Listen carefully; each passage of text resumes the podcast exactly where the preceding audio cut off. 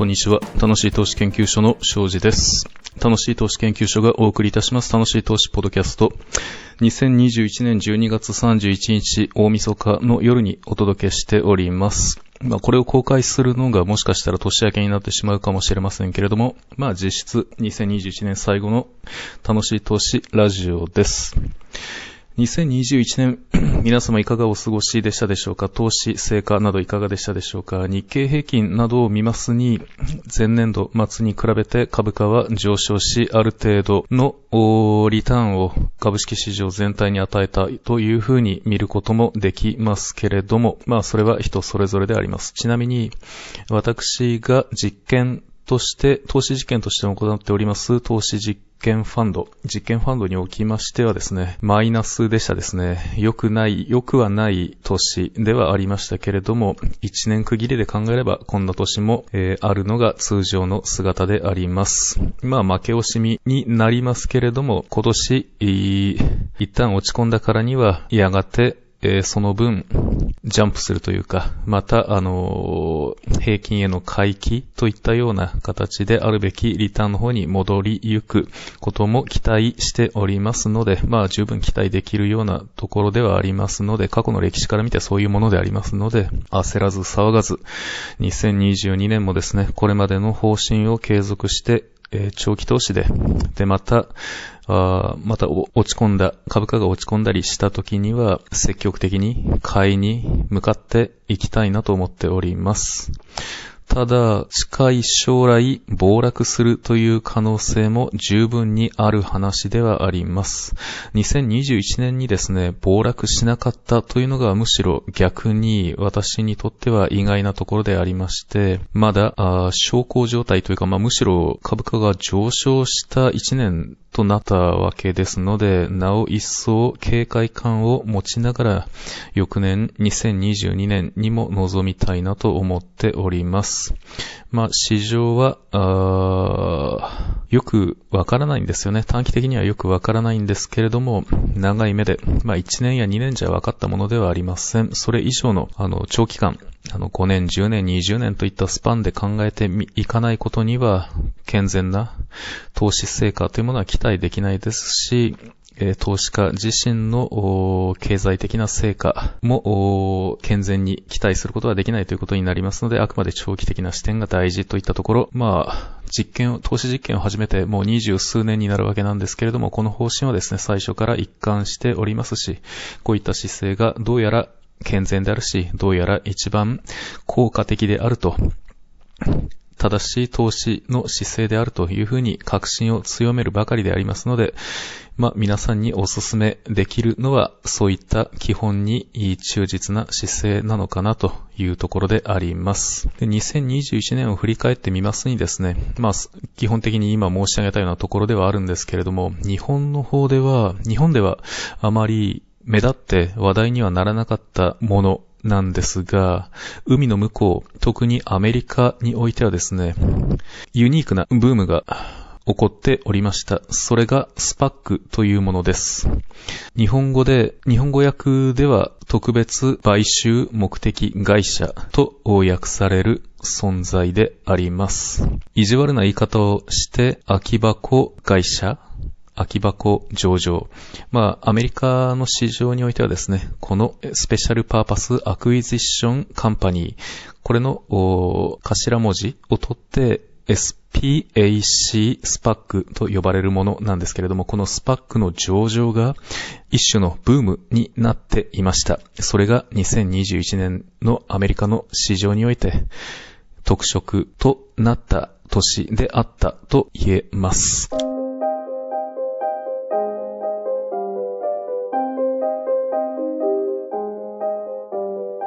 そんなわけで、えー、今回はスパック上場についてその本質を考えるといったテーマでお届けしたいと思います。と、リスナーの方からご質問をいただいたんですね。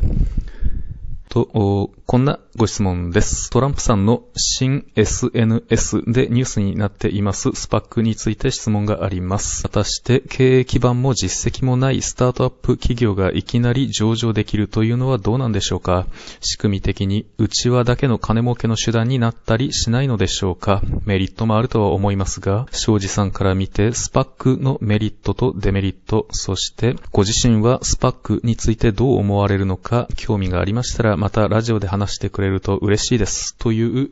メッセージ、ご質問、なおさんからいただきました。どうもありがとうございます。というわけでですね、あの、今回お届けしますのはメインテーマスパックです。まあ、先にお話しした通り、特別買収目的会社と訳される会社です。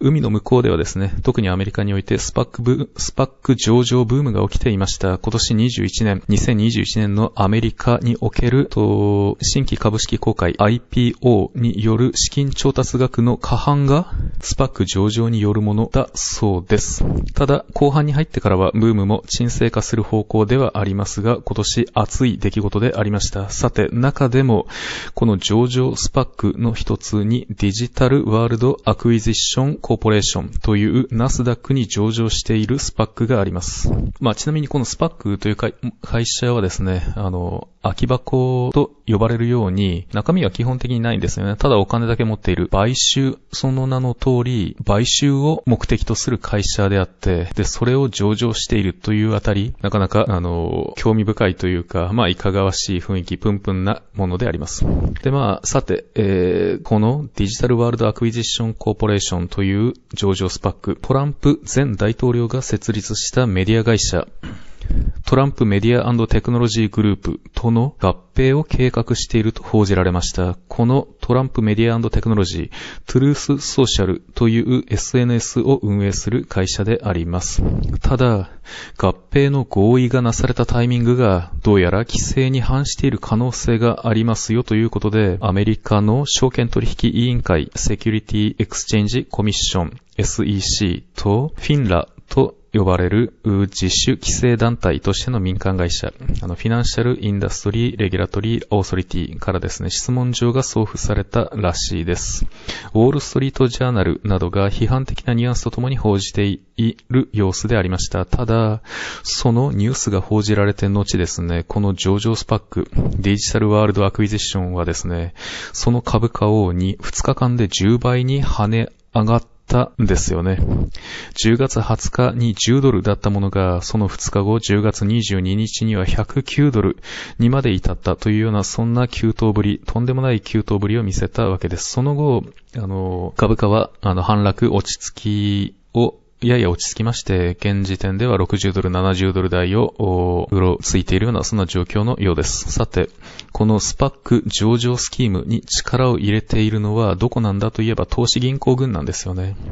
そしてまた、なんだかよくわからないんだけれども、とにかく儲かりそうだから、ということで、スパックへの投資を行う一般個人投資家たち、そんな構図が見えてきたりするわけです。そしてこのスパック上場はですね、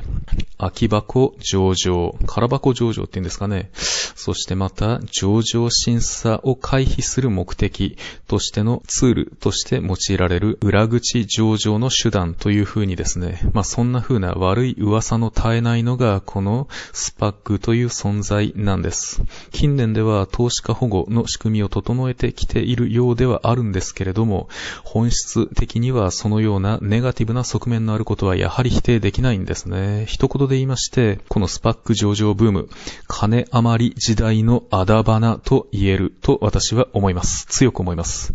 バブルの発生に付随して現れる出来事、実証という以外にないなと私自身思います。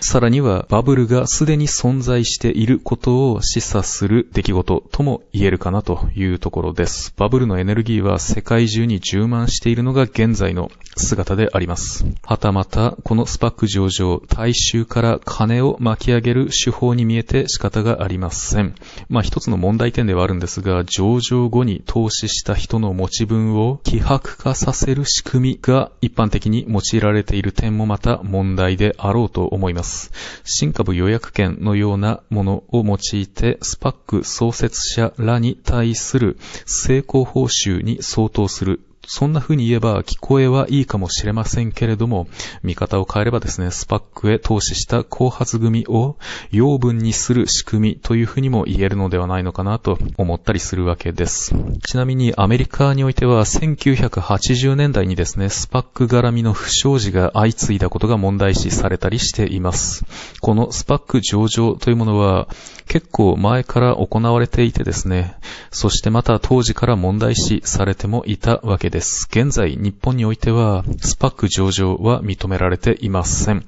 東証、東京証券東京証券取引所などはですね、前向きな検討を続けているようでもあります。議事録をウェブサイトで見れ、読めたりするんですけれども、まあ、結構前向きにやりたいというふうな姿勢でいるように読み取れます。ただですね、まあ、これは私個人の見解ではあるんですけれども、そんなものは認めないのが健全な姿、資本市場のあるべき姿、健全なあるべき姿である、資本、と投資家を保護するあるべき姿であると言える。そんな風に思うわけです。というわけで結論としてはですね、この上場スパックへの投資、やりたいなという人がいましたら、その、そういった方々を止める筋合いはもちろんないんですけれども、仮にですね、私自身の親から上場スパックへの投資考えているのだが、どうだろうね、なんて相談されたとしたらですね、絶対に手を出してはなりませんよと答えるに決まっていると、そんなお話でありました。